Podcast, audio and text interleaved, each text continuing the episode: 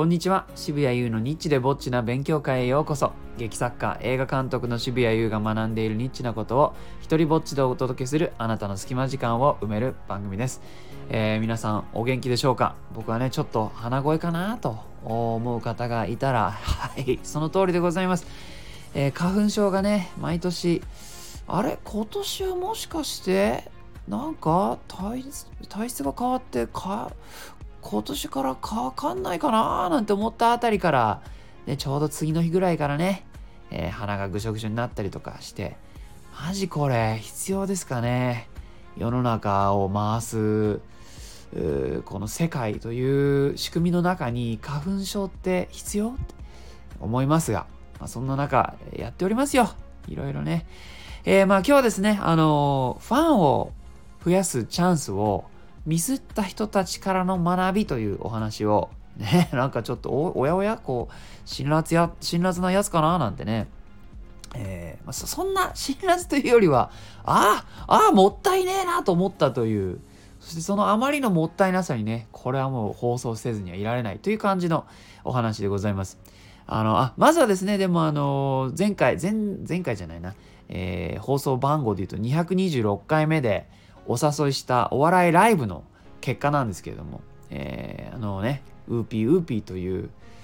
コンビを僕がね応援してるんで皆さん一緒に行きませんかと、えーお誘いしたやつで。で実際そこから来た人たちがいたかどうかっていうのはちょっと把握できませんでしたがあの会場自体はですねもうパンパンにあの埋まってね決して僕が埋めたわけではないですけれども埋まってて嬉しくてあよかったなと。そして僕が応援していたあのウーピーウーピーこのね入れ替え戦という戦いでここで勝つと上のあのグループに行けて上のゾーンに行けてそうすると会場がね自由に使えてライブとか打てるようになるというそういう仕組みのね中にいる賞レースにいるんですが彼らがじゃあ勝てたかというと残念う勝てなかった。ねあのーまああの勝手にね彼らのいないところで僕が勝手に分析をするとですねちょっとネタの選択を間違えたなぁとネタの選択を間違えたんじゃないかなというふうに思いました。ね、あの僕と妻とでそのライブの終わったあじゃあ休憩時間かなみたいな時にこのネタじゃないよねとこれ彼らのファンがいるところなら受けるやつだけどここでやるやつじゃないねなんていう風に言って。で後々ねそのウーピーウーピーの僕が応援しているタッピーというね、えーお笑い芸人さんとちょっと反省会をする機会があったんですけどもそこでね、あのー審査員の一人で来ていた作家さんっていうのが、まあ、どのライブにも来るらしいんですがその作家さんからまあ簡単にこうダメ出しがライブの後もらえるそうでそこでねこれ悪くないけどその単独ライブとかでやるやつじゃないみたいなこと言われたらしく、まあ、つまりですね素人の僕と妻から言われたことと同じようなことを作家さんからも言われたようで審査員からも言われたようでそこはね素人と同じこと言われてるようじゃちょっといよいよネタ間違ったんじゃないかなと。でね興味深かったのはですねそのまあ僕が思うウーピーウーピーの強さの一つは、まあ、タッピーねタッピーさんのツッコミなんですけどあのこのタッピーえーじゃない相方のねキッチョムさんが今回このネタではあのツッコミに回っていたんですよ。つまりキャスティングもキャスティングも違ってた。ねあのネタ、まあ、もしかしたらそのそのキャスティングを2人が入れ替えていて、えーツッコミ側にねタッピーが回っていたらちょっと違ったかなと思うんですけれども、まあ、要するに得意なことを得意な人がやってなかったなとあのコントをやる芸人さんでね、まあ、今かなりこうトップの方にいるのは例えばサンドイッチマンさんとかじゃないかなと思うんですけど彼らねあのどちらかというとコントをメインでやっている、えーコンビですよね。で彼らやっぱりポジション絶対変えないじゃないですか。あのまあ、もしかしたら単独ライブでね何本かやるうちの1本くらい変えたりとかしてるのかもしれないですけど、まあ、ネットに上がってたりテレビに出たりしてやるようなネタでは、まあ、必ずその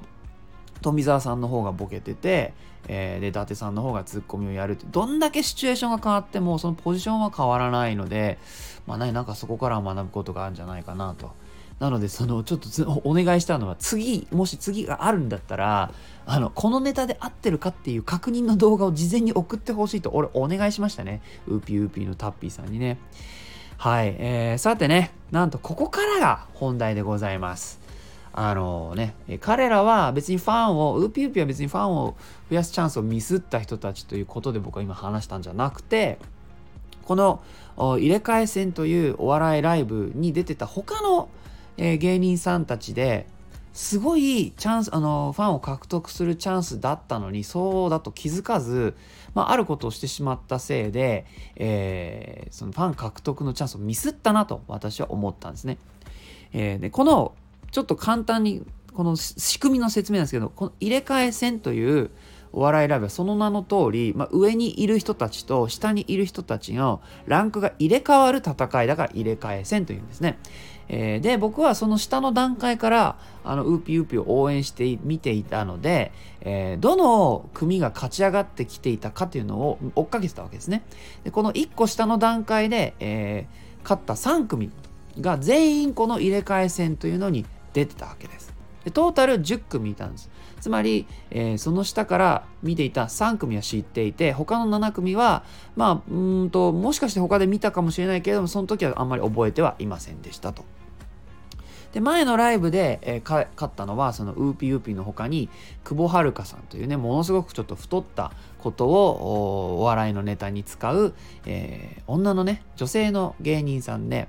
で、もう一人は、ヒッキー北風さんという、えー、これも226の回でちょっとお話しした、あのブリーフを重ね履きして、これをこうパラパラ漫画のように脱いでいくんですね。そこに字とか絵とか書いてあって、それでこう笑いをとあの取っていくというスタイル。で、えー、この前のライブで僕らはそのウーピーウーピーを応援しに行ったわけですけど、勝った3組っていうのは多少頭に残りますよね。ああれやってた人たちが勝ったんだって名前まではその時はやっぱりなんだっけなこんな感じが入ってたとかなんかカタカナの名前だったとかそのぐらいまでは覚えるんですけどもネタの内容は、えー、そのね勝ったってこともあって記憶に残ります、えー、つまりこの入れ替え戦に来る段階でそこって、えー、他の芸人の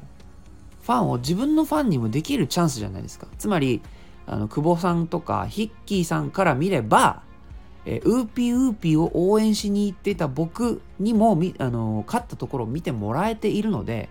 えー、そしてあの他のねウーピーウーピーを応援してたところがまた次の入れ替え戦にも来てたら最低でも2回見てもらえるってことじゃないですか。2回見てもらえたら結構覚えてもらえたりとかする可能性があるってことはなんかちょっと考えればわかるんじゃないかと思うんですけど、さあ、ここで、ね、えー、つまり他の芸人のファンを自分のファンにするチャンスで彼らは何をしたかというと、全く同じネタをやったんですよ。ね。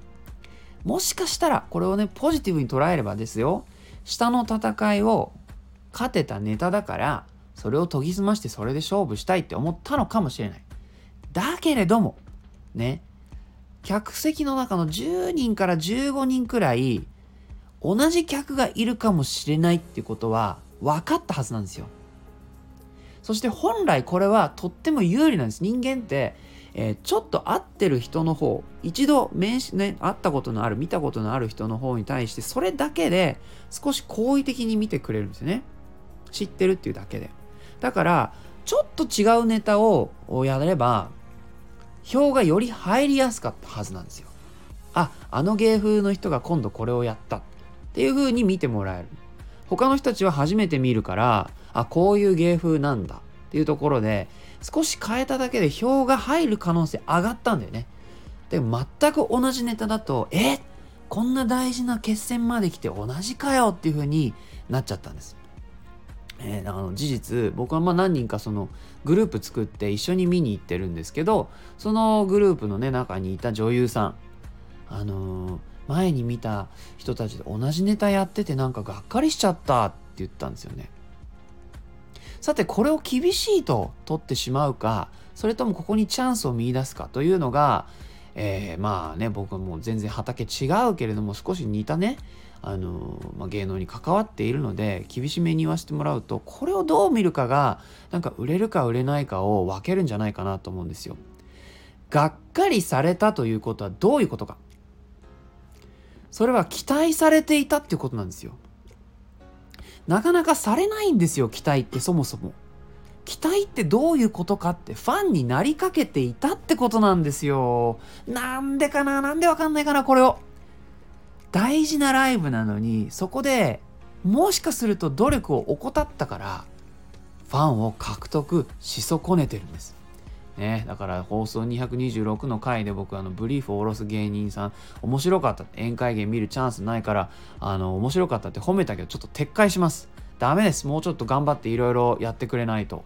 ね。あの僕らの時間とかあの笑いに対する、もう僕は結構笑いに対して真剣なんでね。ちょっとそこをもっと真剣に向き合ってほしいなというふうに思いました。えー、てなわけでファンを増やすチャンスってそんなにないのでまあ来たらそこはいつもより努力しろよというお話でした。えー、いいなと思ったらハートマークをタップしたりフォローしてください。よかったらあなたの番組や Twitter でこの放送を紹介してください。えー、このスタイフでも自由に使える日本初の一人芝居コレクション、モノローグ集穴、そして第2弾の狭間は Amazon で好評発売中。僕のオンラインショップ渋々屋でも取り扱っています。詳細は概要欄をチェックしてください。どちらも許可とか上演料はいりません。では、渋谷優でした。